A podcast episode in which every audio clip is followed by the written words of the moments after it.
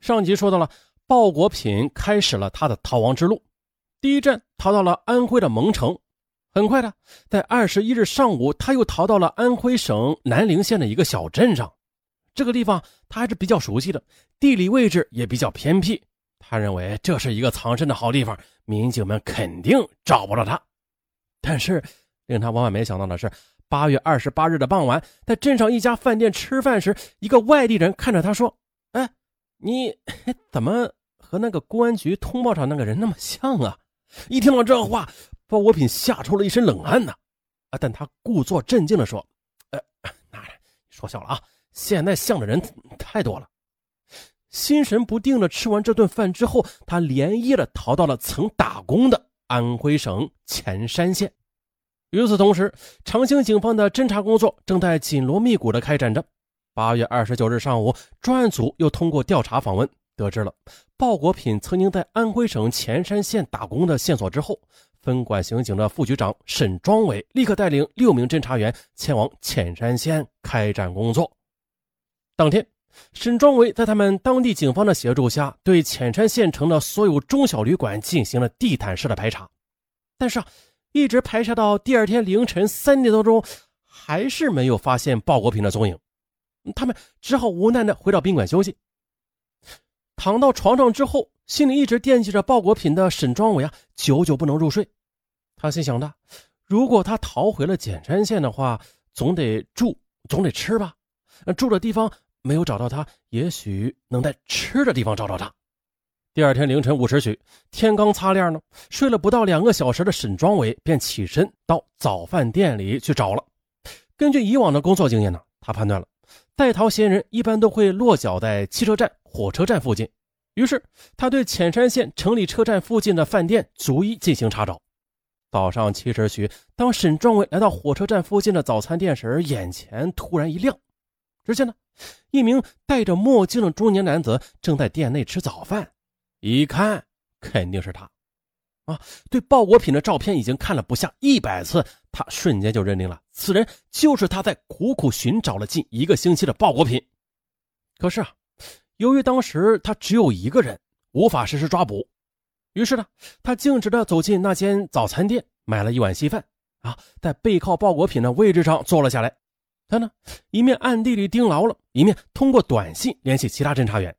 几分钟后呢，其他六名侦查员陆续的走进早餐店，形成了合围之势。后还没等鲍国平反应过来呢，沈壮伟一个转身，在其他侦查员的配合之下，将他牢牢的摁在了座位上。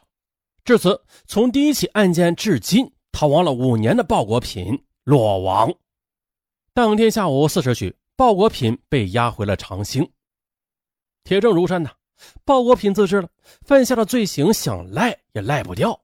面对民警的审讯，他如实的交代了自己的全部犯罪事实。两千年，他在上海打工时认识了一个已婚女子赵某，之后两人就有了不正当的男女关系。当时呢，赵某向他承诺，给他一点时间，他会和丈夫离婚之后，然后和他结婚。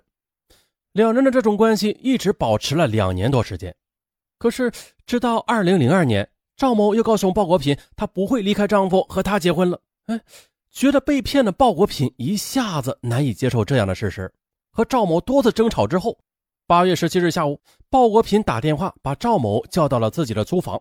再次遭到拒绝之后，他气急败坏，忍不住便用布袋将赵某给活活的勒死。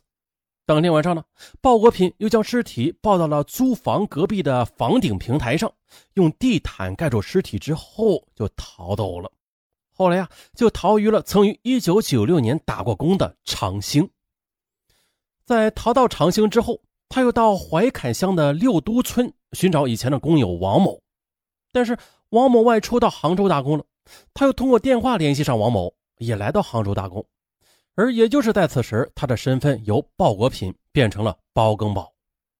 在杭州，他又认识了一名已婚的贵州籍的女子徐某，两人认识不到三个月便开始同居了。不料啊，这好事不长，两人的苟且之事很快的被徐某的丈夫发现了。但是为了达到长期同居的目的，鲍国品便带着徐某来到了长兴。来到长兴之后，两人租住在志城镇台基山的一租房内。鲍国品应聘到一家快餐店做厨师。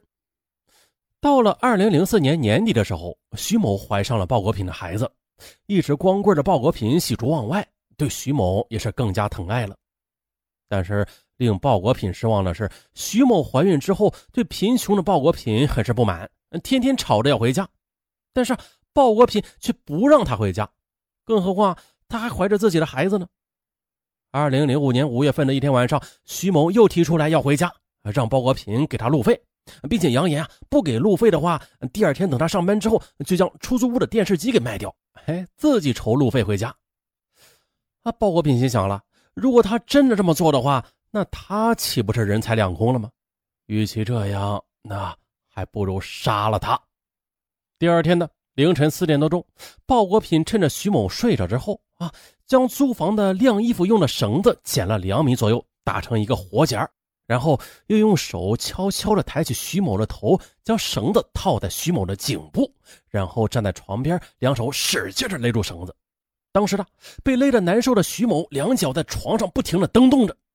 可是大概两三分钟之后，徐某的腿便停止了蹬动。但是鲍国品怕徐某没有死啊，又连续的勒了七八分钟。之后呢，他又用徐某的衣服裹住了尸体，把尸体拖到南侧的墙角边。天亮之后呢，他锁上房门之后就去上班了。在店里上班的时候，鲍国斌开始盘算着如何处理掉徐某的尸体啊。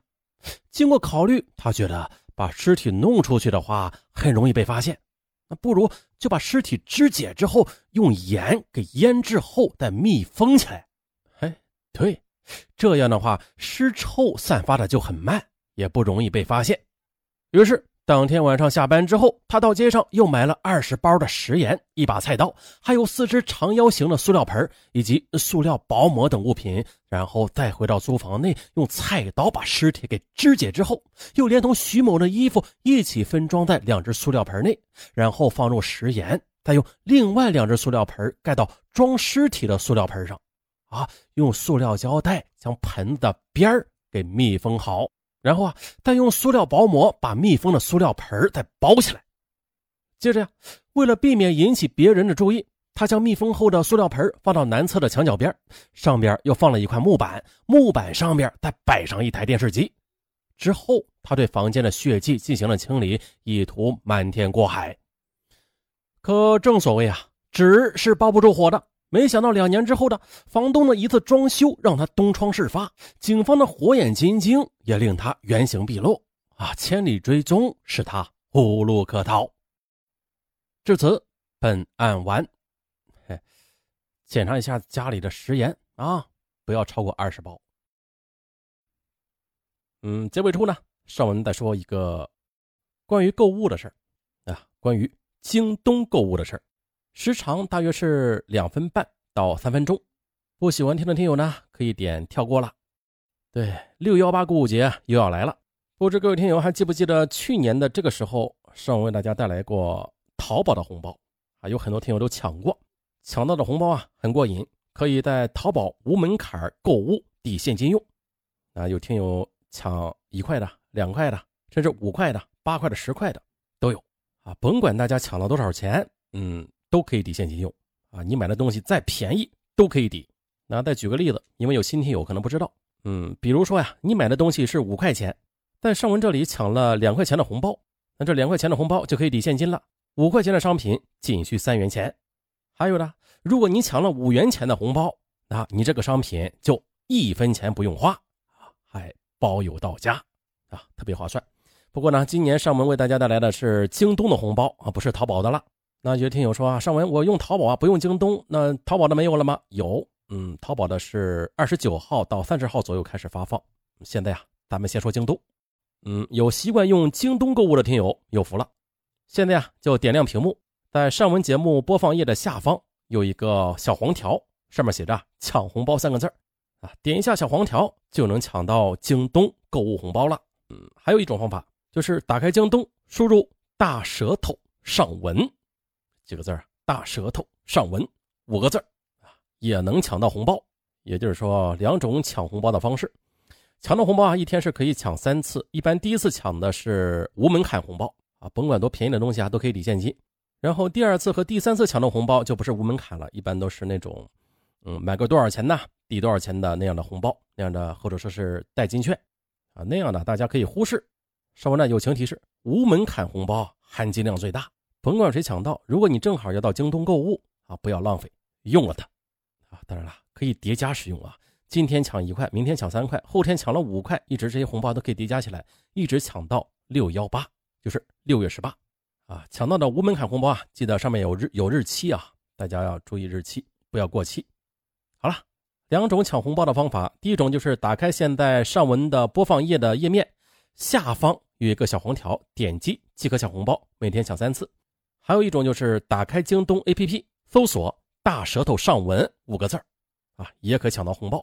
嗯，记住是大舌头上文哦，您是搜上文是没有的。好，打开京东 APP，搜索“大舌头上文”。祝大家好运，拜拜。